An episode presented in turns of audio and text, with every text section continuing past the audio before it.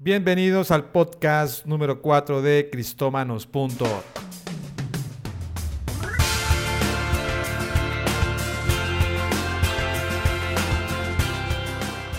Bueno, bienvenidos a un nuevo podcast. Qué alegría estar conectados con ustedes. Les agradecemos que nos estén escuchando. Y bueno, en Cristómanos hoy vamos a tocar otro tema muy importante que tiene que ver con el área de sonido. Y bueno, para esto hemos convocado a un profesional en la materia y quiero presentarlo a nuestro invitado. Es el ingeniero Andrés Peña. Andrés, ¿cómo estás? Hola Juan, ¿cómo estás? Muy bien, gracias a Dios. Gracias por tu invitación. Gracias por eh, dejarme ser parte de Cristómanos. Creo que es una herramienta que va a ayudar a muchos ministerios. Bueno, buenísimo. Les voy a contar un poco primero quién es Andrés. Andrés es un ingeniero de sonido eh, actualmente ha tenido la, trayectoria de trabajar aquí en Argentina, por lo menos, con toda la sección de los teatros, eh, de grandes obras. Y, por ejemplo, trabajó eh, con la, empresa que gestionó el sonido de, de Hilson en sus diferentes eventos, de otras grandes iglesias. Mejor dicho, él es una persona ya inclusive con, con más de 15 años de trayectoria como ingeniero de sonido eh, actualmente, pues es también pastor, ¿verdad? Andrés, cuéntanos un poco quién es Andrés. Bueno, eh, eh, ¿cómo comienzo? Primero por mi parte espiritual, digamos, soy cristiano desde muy pequeño, de la edad de los nueve años. el Señor me, me, llamó hace como dos años a más o menos a pastorear con un proyecto de irnos a abrir una, una iglesia allí en Francia. Entonces estamos preparándonos para eso, pero eh, trabajo en la parte de sonido, en la parte audiovisual, digámoslo así, por completo. Ya hace, como vos lo decías, más de 15 años eh, en la parte no solo secular, sino también en la parte de las iglesias, de congregaciones. Y eh, en el 2009 mm, tuve la bendición de graduarme como ingeniero de sonido allí en Colombia como tal. Eh, ¿De qué universidad? Para que la gente sepa. De la Universidad San Buenaventura, la sede que, hay en Bogotá. Y fuimos, eh, fui como el quinto, sí, el quinto, ¿cómo decirlo así? El quinto grado que se, que se graduó dentro de todo, era como la quinta camada, digámoslo así. Oye Andrés, y, y, cuéntanos un poco para que la gente sepa, no importa, secularmente y en, el, en la rama cristiana también, Sé que has acompañado a varios artistas en giras, por ejemplo. Sé que has estado, has estado en obras importantes, por lo menos aquí en Argentina también. ¿Por qué no nos cuentas un poco de tu trayectoria?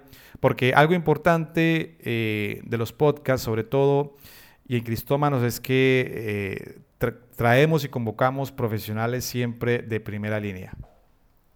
Bueno, eh,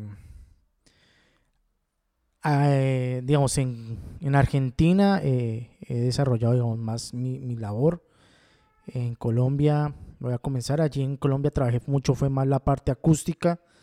Me dediqué mucho a, a diseños, a montaje de materiales acústicos, a análisis, a estudios de, de, de, de lugares para que la gente pudiera sentirse cómoda.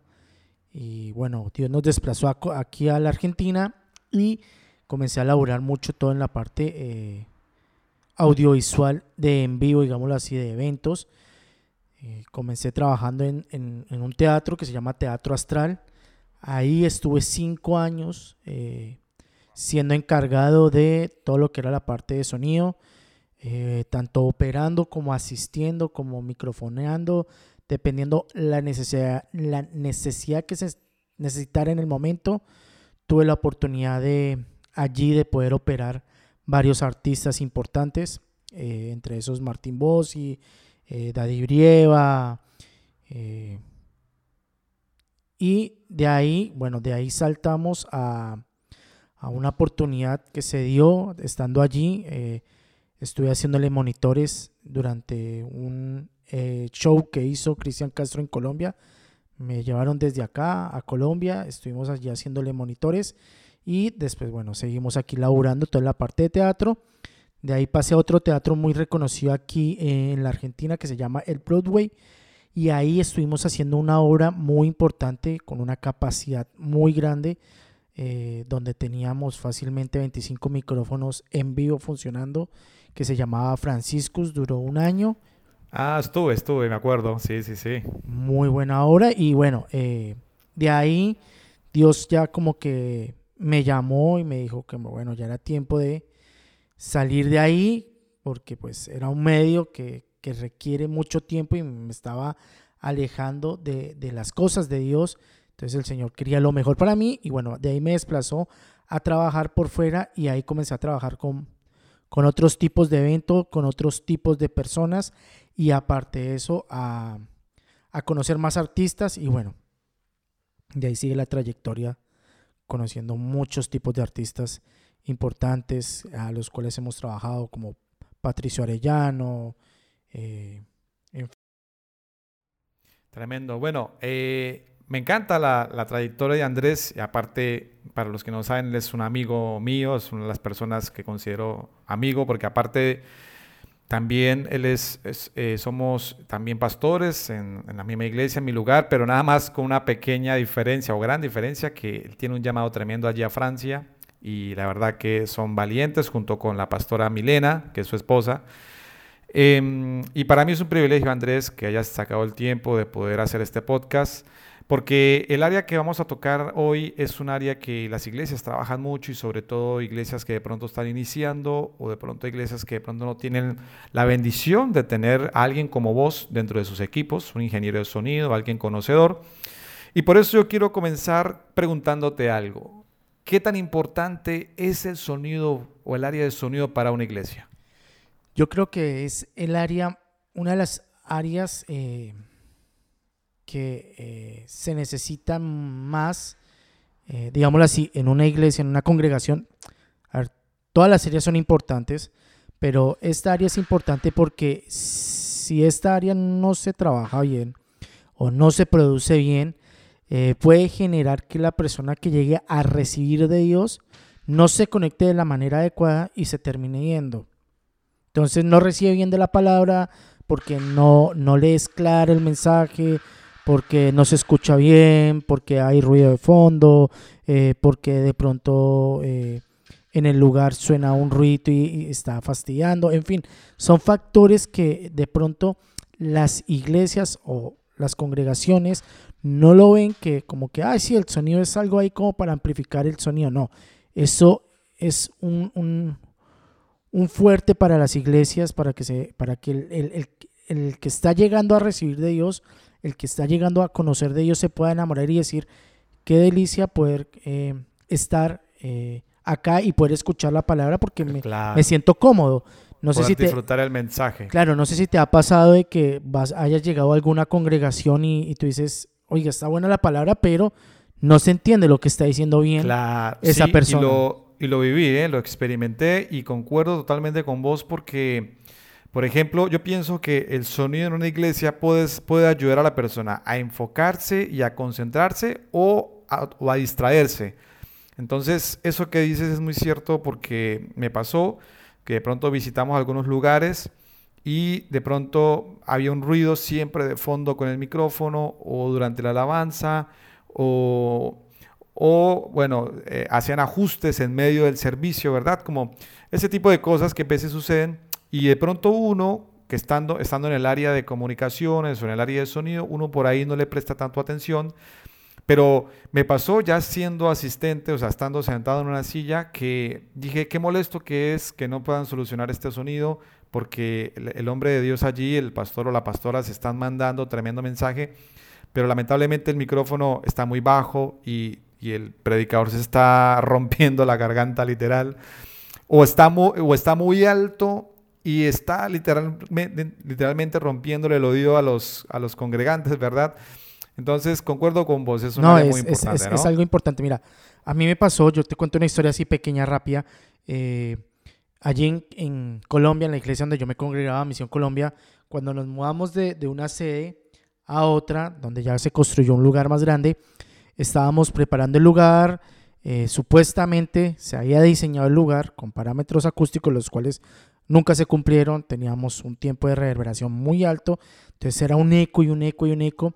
El equipo que se había comprado y que habíamos eh, diseñado eh, electroacústicamente para que sonara bien en ese lugar, eh, no daba la capacidad y tuvimos un invitado muy importante que se llama Kenneth Hagen Jr. Era el que iba a bendecir el lugar, el que iba a dar la apertura. Y me pasó eso, que en plena predicación, Pastor Kenneth Hagen se sacó el micrófono y dijo, voy a predicar sin micrófono porque no me siento cómodo por el sonido que está. Eso para mí fue muy impactante. Estaba a cargo ese día de, que funcionara bien el sonido, estaba operando y todo, pero era que la acústica que teníamos no nos estaba favoreciendo para nada y todo fue muy encima. Como bueno, a veces suele pasar.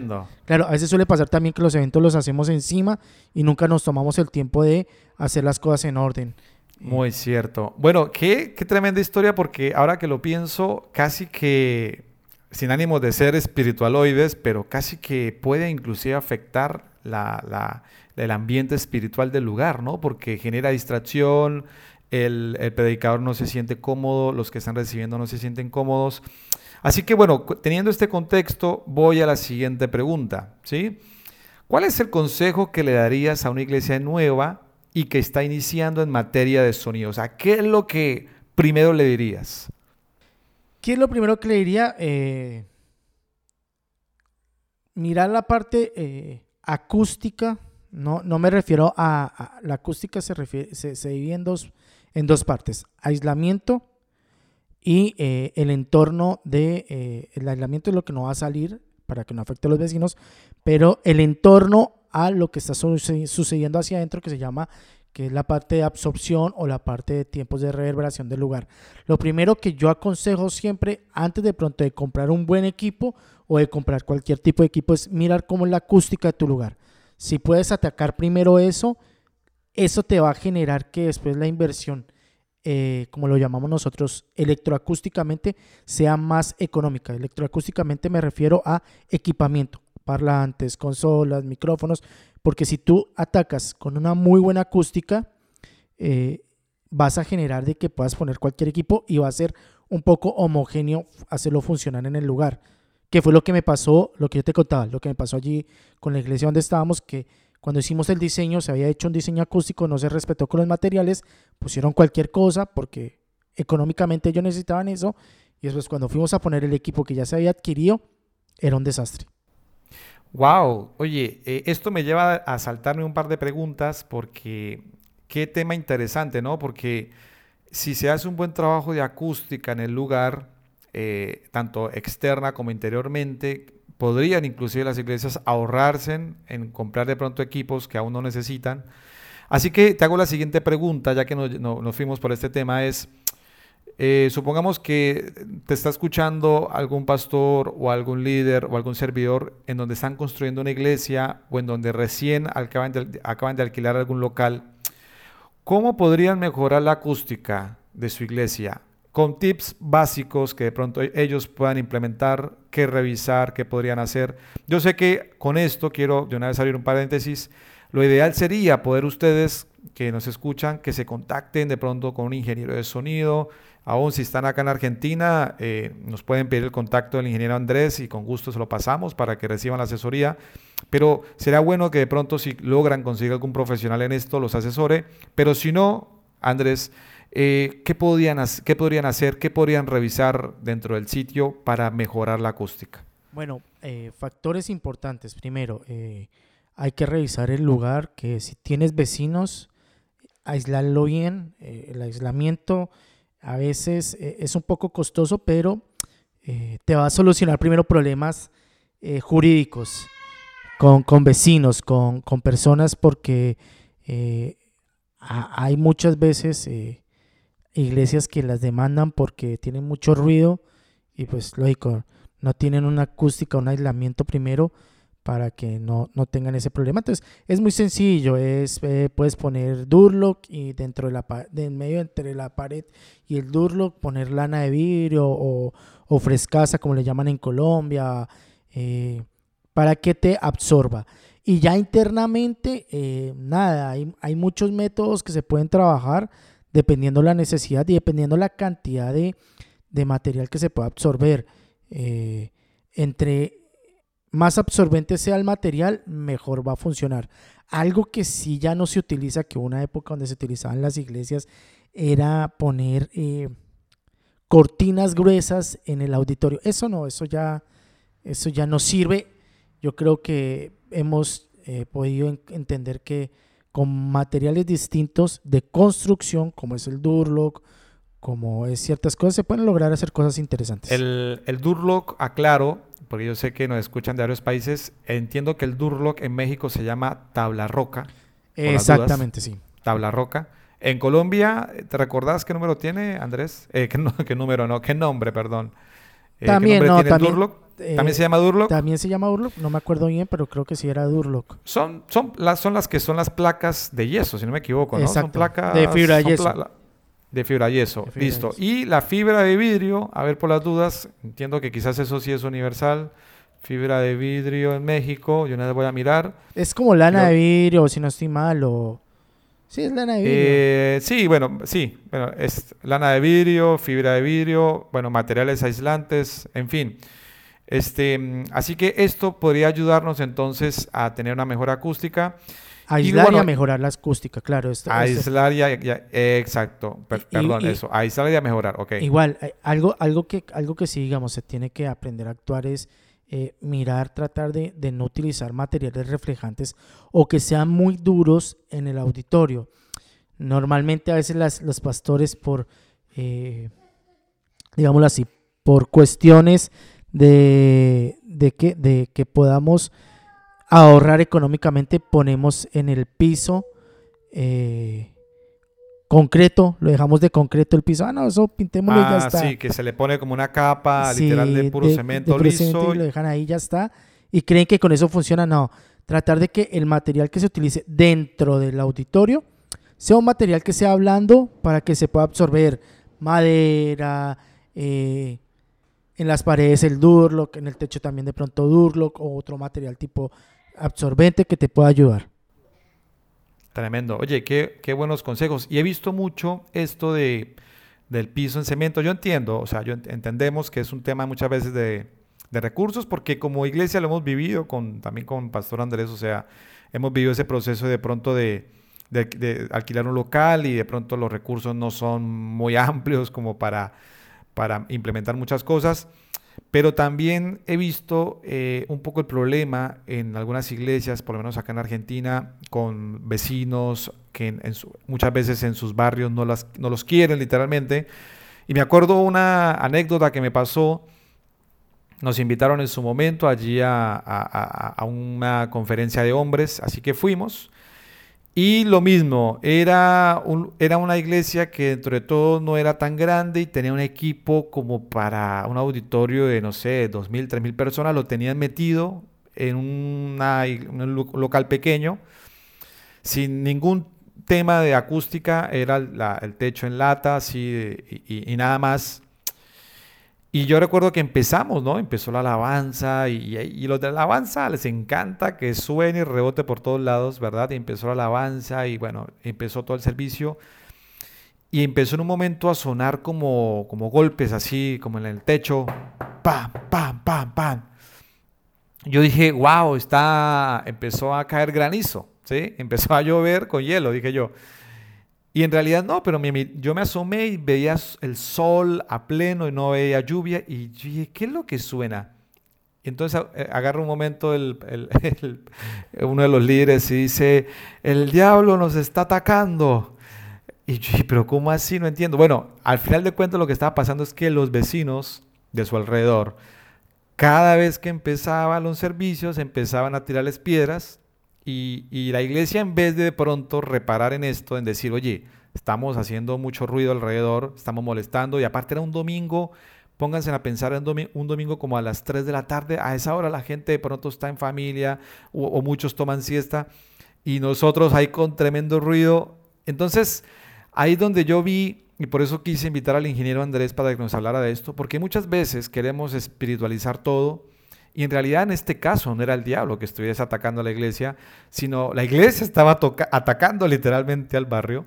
Bueno, eso es, eso es algo, eso es algo, eso es algo que, yo creo que eh, las iglesias deberían de comenzar a entender. Eh, acá en Argentina, eh, la parte legal, digamos así, es muy flexible, es como muy laxa, pero en Colombia durante un tiempo para acá, hace ya como unos 12 años, ponerles, sí, más o menos, eh, se pusieron muy rígidos con esto con las iglesias, a controlar el ruido de las iglesias y a que las iglesias cumplieran con los eh, parámetros que, que, se tenían por ley, que era un cierto nivel de volumen, tanto dentro del lugar como fuera del lugar. Y eso ayudó que en Colombia, digamos, se pudiera regir un poco más la parte de control de, de ruido dentro del de, eh, ambiente alrededor de la iglesia y dentro de la iglesia. Porque antes pasaba eso en Colombia también. Y acá, bueno, acá lo hemos visto, tanto vos y yo lo hemos visto,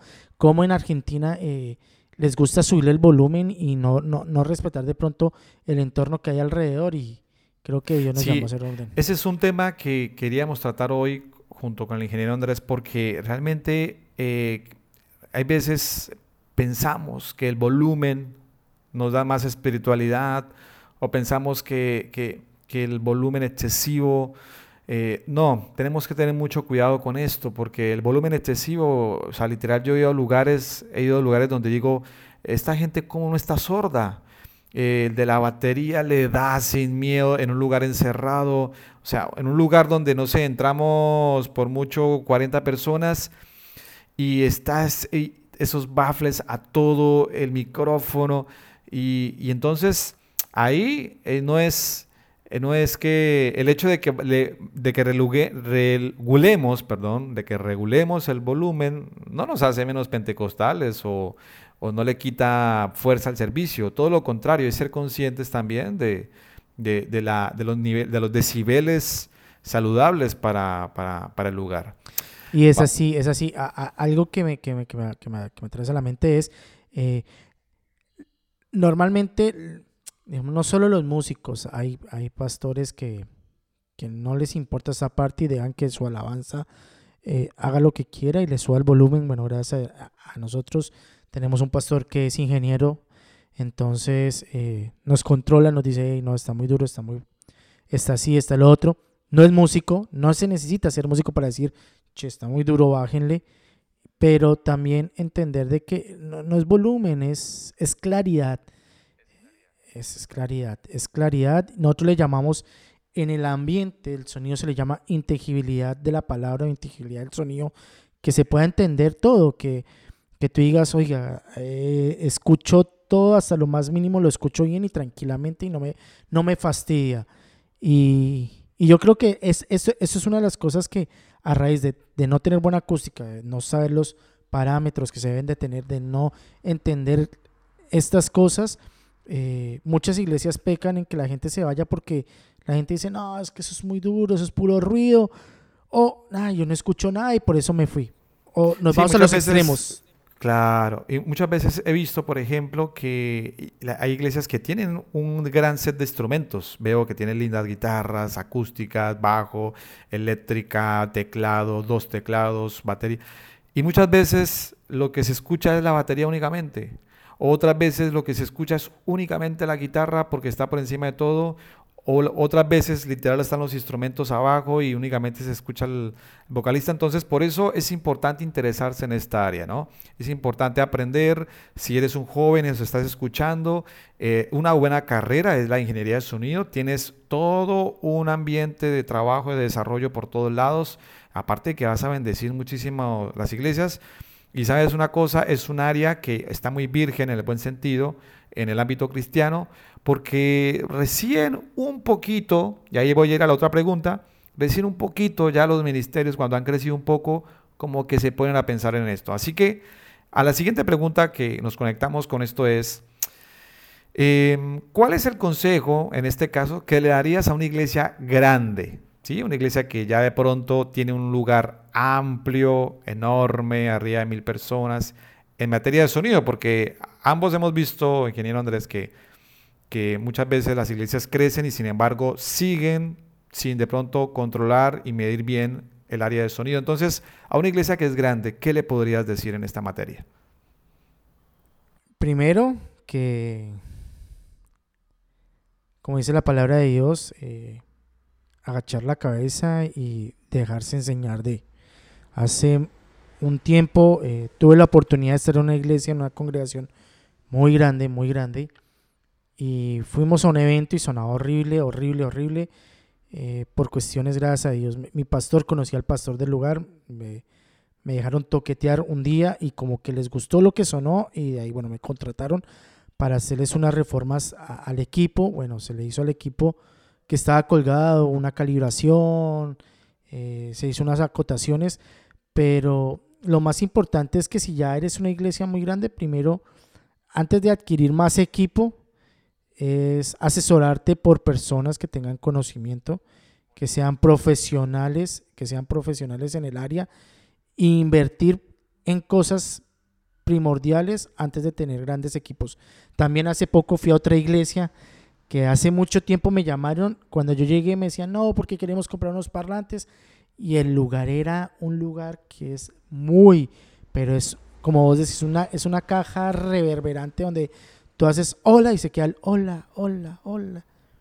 mucho eco en, términos coloquiales. Claro, entonces eh, yo les dije, no, miren, antes de que inviertan en comprarse unos parlantes buenos eh, y comprarse una buena consola, invierten en la acústica. Metan esto, hagan esto, les di ideas así por encima como para que trabajaran. Nada costosas, les decía, creo que todas las congregaciones, así sea por grande o por pequeña, tienen un carpintero y, y el, carpintero, el carpintero te puede ayudar a, hacer las cosas de acústica para mejorar.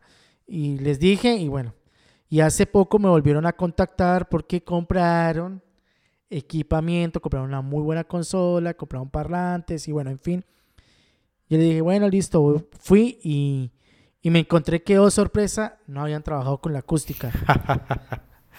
Tremendo, es que, es que este error se comete mucho y por eso yo quise dedicar este podcast eh, con más detenimiento porque esto es muy cierto. O sea, hay veces pensamos que necesitamos luces, necesitamos un lugar grande, las sillas, pintarlo y meterle el qué sonido y no reparamos o no nos detenemos a pensar, oye, eh, ¿cómo se está escuchando todo? Eh, y esto ha pasado y, lo, he, visto muchas veces también en que tienen un mega sonido, tienen la que consola, las luces, pero parece, no sé, una caja de láser de todo como rebota, o sea, y de hecho, si uno se pone a pensar en los grandes teatros seculares, donde se presentan las filarmónicas, las sinfónicas, donde se hacen óperas, en fin, aún lo hemos visto en hoteles, este, hay todo un trabajo en base a la acústica, ¿sí? Y de hecho por eso se puede aprovechar mejor eh, todo el equipamiento, los artistas, los corales, las orquestas. Y con pocas cosas, con pocas cosas e, electrónicas, digámoslo así, con poco parlante muy cierto, Muy cierto, muy cierto. Y, he visto en esos lugares, cuando tuve la oportunidad de, asistir a conciertos o algo así, que el sonido no, no era la, no era, uno no veía esas estructuras tan terribles que uno a veces ve no, y todo se apreciaba de forma perfecta. Y eso pasa mucho, ¿no? A veces las iglesias invierten en esas consolas tan costosas, en, en, baffles, en todo esto, pero luego uno ve y eso es tremendo escucharlo, es molesto escucharlo. Así que eh, para los que nos escuchan, si ya de pronto un pastor es una persona encargada del sonido, e inviertan en acústica. Creo que lo que está resultando más importante de este podcast es el tema de la acústica. Sí, a ver, yo creo que es algo que me trae el Espíritu Santo a memoria o que el Señor me recuerda es, eh, el Señor predicaba en las barcas, no tenía parlantes, el Señor predicaba eh, e, en anfiteatros, Él se paraba en la parte más alta de la montaña y le predicaba a miles. Y, a veces eh, las iglesias creen que porque tener una torre grandísima de parlantes, una consola de, pongamos una referencia de gama alta, con el mejor micrófono, con un especialista en RF, creen sonar bien, pero realmente la palabra de Dios no, no, es nada, nada, nada, atractiva, no es, no es nada agradable porque lo que vos decías, acústicamente eh, es, es, un volumen de ruido que uno dice, no me agrada estar acá.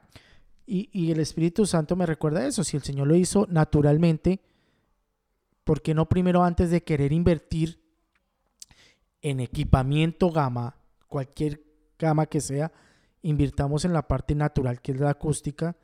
y eh, ahí sí sobre eso planteemos qué parlante se puede comprar. No sé si te ha pasado, yo a mí me pasó, me ha pasado dentro de mi trabajo, me ha pasado que he llegado a, lo que vos decías, a hoteles donde vamos con unos parlanticos que yo digo, cuando los cargamos en, la, en, el depósito de la empresa, yo digo, uy, vamos para tal, vamos para tal lado. Mm, ¿Será que sí? Con eso alcanzamos a dar la potencia y llegamos y, y utilizamos, no sé, la cuarta parte de lo que realmente el equipo se necesita. Entonces uno dice, ¿para qué, para qué quieres comprar equipamiento alto? Primero invierte en, en cosas importantes que la acústica, que se escuche bien, que el lugar sea bonito, que el lugar sea agradable. Y después si le vas agregando cositas de parlantes, una buena consola, en fin, cosas que te van a ayudar. Sí, lo que pasa es que tenemos, hay veces el error de de, enfocarnos únicamente en lo visual, ¿no? Entonces, que la gente entre y vea que tengamos en el escenario, decimos acá en Argentina los chiches, pero se dice los juguetes, que tengamos todos los juguetes, que tengamos eh, todos los instrumentos, las luces, si se puede una pantalla LED, mejor dicho. Pero no nos estamos deteniendo a pensar en la experiencia del que se congrega. ¿Cuál es su experiencia? Ok, le gustó la luz, pero ¿cómo salió con sus oídos? ¿Cómo, cómo salió salió inclusive ansioso por tantos sonidos, salió estresado, con dolor de cabeza. La, la, Organización Mundial de la Salud, la Organización Mundial de la Salud dice que eh, las personas son tolerables a cierta cantidad de niveles de, cierta cantidad de niveles de decibeles y sobre eso puede soportarlos. Digamos, una persona que trabaja en un call center que recibe en su oído todo el tiempo más de eh, una prox de más de 100 decibeles, no puede trabajar más de 4 horas. Y una persona que está en un auditorio o en un lugar, si recibe más de 100 decibeles, en dos horas ya se va a querer ir. En una, hora, en una hora ya se va a decir, yo me quiero ir. ¿Por qué? Porque está cansado. A veces suele pasar que la gente sale de las iglesias y dice, en vez de llegar a recibir de Dios, salen es agotadas. ¿Por qué? Porque el oído, el oído desgasta, la, la audición desgasta, desgasta muchísimo y la gente no se da cuenta de eso. Y es una buena pregunta para hacernos en los análisis. O sea, como iglesia deberíamos hacernos análisis y de pronto vemos que las personas nuevas vienen y no se quedan, ¿no? Entonces, es bueno preguntarnos, ok, eh, ¿qué puede ser? A ver, el lugar, el ambiente, el clima, porque hay veces somos muy facilistas como cristianos de decir, ah, es que muy carnal ese tipo y no se quiso quedar. No, eh, y algo que, de un estudio que hicieron que lo estuve leyendo, es que hicieron un estudio justamente en base a esto de las, de las iglesias y descubrieron que la gente no se va por el mensaje, porque algunos dicen, no, es que se va porque le molestó el mensaje la ofrenda, o se fue porque se sintió atacado desde el púlpito. En realidad, muchas veces las personas no se van o no se quedan cuando llegan nuevas porque no les gusta el mensaje o porque les moleste algo, sino es por su experiencia. Generalmente está relacionada al clima, al cómo lo trataron, cómo lo miraron, eh, la comodidad que, tuvo para llegar y sentarse y la parte auditiva fundamental. O sea, yo vi a alguien que decía, mira, si vos no tienes una pantalla, no tienes luces de colores, no tienes el qué escenario, pero, pero la, claro, pero la persona puede escuchar amenamente, ¿sí? Y puede escuchar amenamente el mensaje, créeme que estás haciendo una gran labor. Y bueno, vamos a ir cerrando con la última pregunta.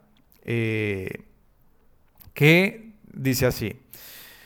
Si no puedo acceder a marcas líderes, ahora sí vamos a hablar de equipamiento un poquito para cerrar. Si no puedo acceder a marcas líderes, o sea, llámese Shure, bueno, un montón de marcas líderes que hay que son costosas o que como pasa acá en Argentina, que hay veces cuesta importarlas.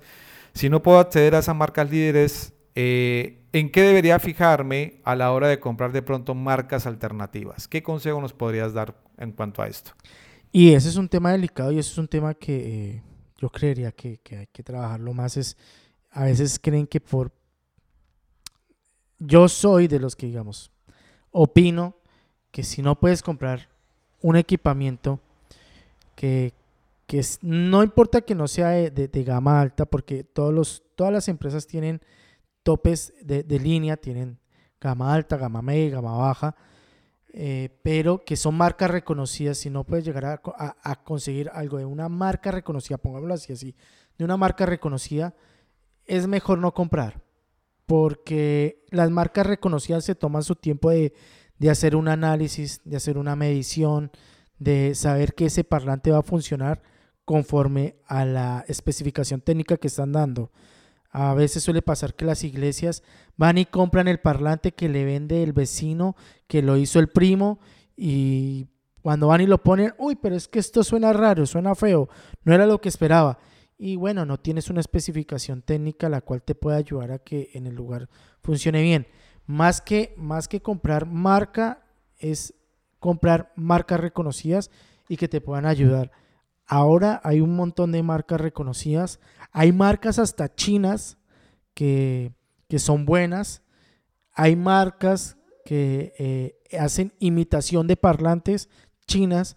Eh, no estoy de acuerdo con, que imiten, pero, pero bueno, eh, lo hacen bien, lo hacen de esa manera que hasta suena bien y uno dice, bueno, esto te podría decir, pero es una marca que te está botando una, una experiencia en su carrera.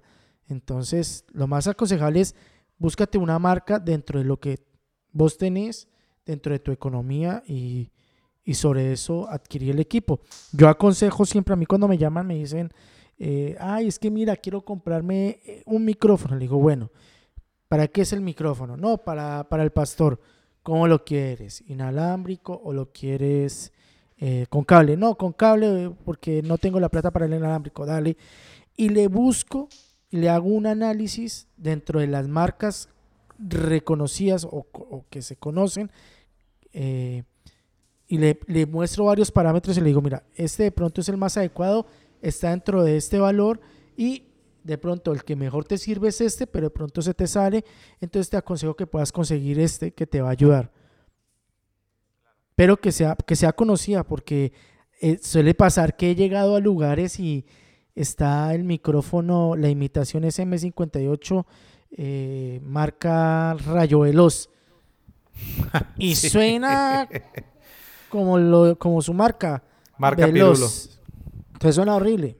No, es mejor a veces, es más, yo aconsejo a veces y digo, si no tenés la economía para comprarte algo, créele al Señor, espera un poco, bácate, a ver, ya te has bancado, no sé, dos años, seis meses, siete meses con este equipo, vacátelo unos dos, tres meses más, ahorra un poco más y adquirí algo que te va a durar más tiempo. Sí, totalmente, totalmente. Pienso que ese es uno de los mejores. Yo sé que a veces es difícil, de pronto eh, uno de pronto tiene la necesidad, se dañó el micrófono, hay que comprar micrófono, los de la alabanza no tienen micrófonos, pero sí, hay veces puede salir que por querer ahorrar luego salga más caro porque entonces compramos, generan ruido, no sirven, no se pueden ecualizar, no hay forma de hacerlos andar. Eh, o bueno, no de, pronto, no, de pronto funciona, pero la vida útil que vas a tener de pronto se te dañó a los al cabo de un par de tiempo. Un año ya, se te, ya se, te, rompió y tú dices, uy, pero ya se rompió. Entonces el pastor dice, pero estamos comprando a cada rato micrófonos, estamos comprando a cada rato esto y de sonido. Pues no es que estar comprando y comprando, es comprar lo necesario. Yo creo que eh, nosotros, digamos, en el caso de nosotros, tanto de vos y yo, con, con, con la iglesia donde, donde, donde, donde servimos, le hemos eh, dado a entender a nuestro pastor eso. Es, pastor, espera, no, no, no nos ataquemos a comprar banquémonos un poco más, aguantémonos, estiremos este tiempo del equipo, pero comprémonos este equipo que nos va a durar y nos va a ayudar. Cuando me acuerdo muy bien que cuando, cuando quisimos comprar nuestra consola, eh, pasar de la consola que teníamos a otra consola, me acuerdo que el pastor quería no comprarse una consola grandota porque es que una consola grandota te puede ayudar, una consola grandota, eso, mejor dicho, todas las iglesias grandes las tienen y que no sé qué. Entonces yo le dije a él, no, para, pastor, no comprémonos una consola grandota, comprémonos una consola chica, pero que cumpla con todos los parámetros que necesitamos. Y adquirimos que fue una consola que hasta el momento nos sirve, nos ha ayudado, una consola que funciona con un montón de parámetros. Entonces, date cuenta de esas situaciones. Es no atacar sin comprar, sino comprarlo lo que se necesita y lo mejor que sea de una marca reconocida. Claro, muy bien. ¿Qué modelo es la consola que compramos, Andrew? Porque por ahí hay muchas personas o iglesias que están en, nuestro, en nuestra misma etapa de maduración como iglesia y sería bueno dejarle la referencia si yo lo comparto en la publicación de, este podcast. Eh, ¿Cuál es la referencia nosotros, y la marca? Nosotros compramos una consola que se llama Hallen Hit QSB. Eh, es, eh, nosotros le llamamos el cerebro. Es solamente donde se conecta la consola, donde se conectan los micrófonos, pero vos desde una, desde una tablet puedes utilizarlo. Y... O sea, te puedes conectar vía con una aplicación, ¿no? sí, sí, sí, es con una aplicación donde te conectas desde el celular y puedes controlarla. Y eso te ahorra cable porque no tienes que poner la, la famosa pachera y bueno, en fin, muchas cosas que más. Claro, yo vi, yo vi cuando la, la, la, pusieron a funcionar, yo no soy muy experto en este tema, por eso quise que invitar al ingeniero Andrés, porque yo vi que era, es, literalmente es, no ocupa tanto espacio y sin embargo la aplicación es increíble, todo, todo lo, los, la cantidad de canales que tiene, eh, acá en Argentina decimos es un caño, o sea, es muy buena y a comparación de otras, así que son tan extensas, que tienen pantalla touch, todo eso, que bueno, cuando sea el momento, está bien, comprátela.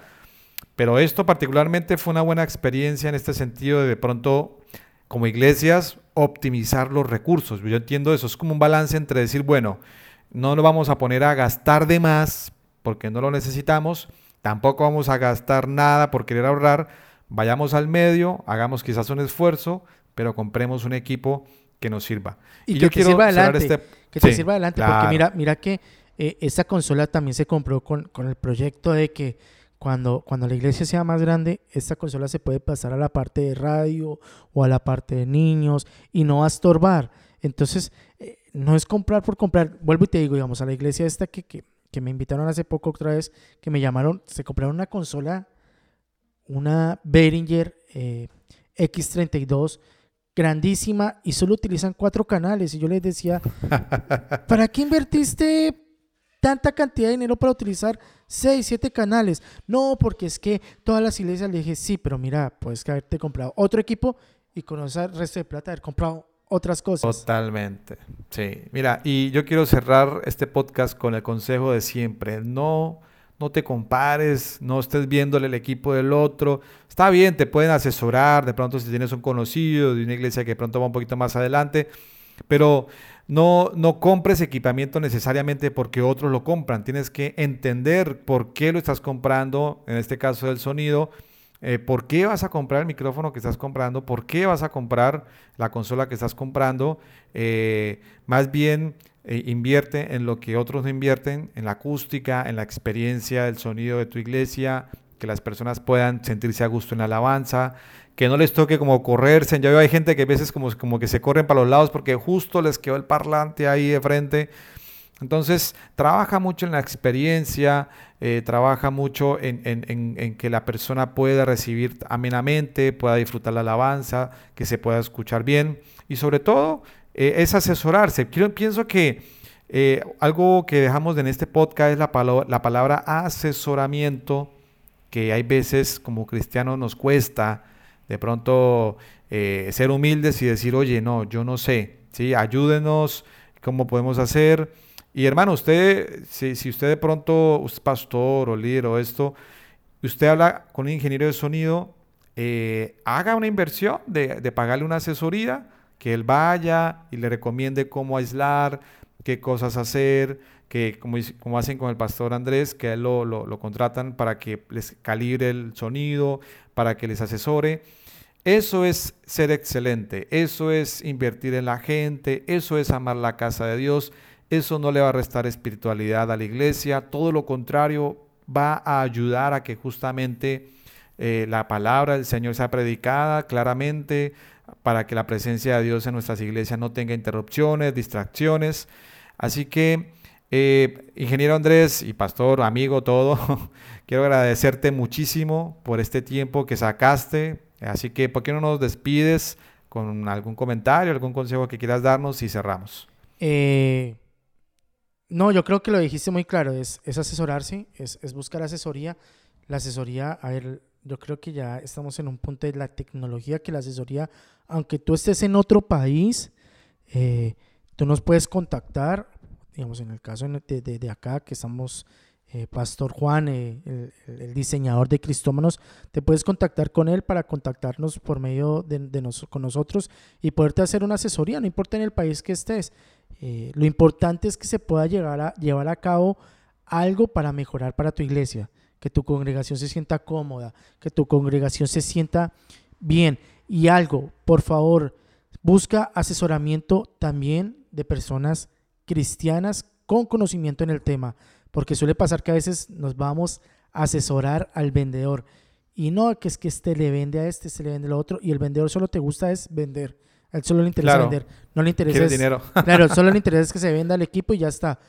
Entonces, de pronto no es irse por un lado asesor, sino asesorarse con personas primero que tengan conocimiento y que conozcan de la palabra de Dios y que tengan ese temor de Dios para que ese paquete les ayude en las iglesias a ser mejores. Entonces, es como el consejo que puedo dar. Genial. Y bueno, eh, mi consejo de siempre, si eres un joven, un jovencito que pronto estás interesado en esto, esta es una excelente carrera que puedes estudiar. Eh, es increíble todo el abanico de cosas que vas a aprender eh, en radio, o sea, Pastor Andrés lo han invitado a un montón de cosas, en diferentes cosas, y es bastante atractiva esta carrera, es muy creativa, así que bueno, ahí ya tienen una, opción si de pronto no sabes qué estudiar. Eh, pero bueno, eh, les agradecemos un montón poder compartir con ustedes y bueno, nos vemos en el siguiente podcast, les mandamos un abrazo y los bendecimos. Chao.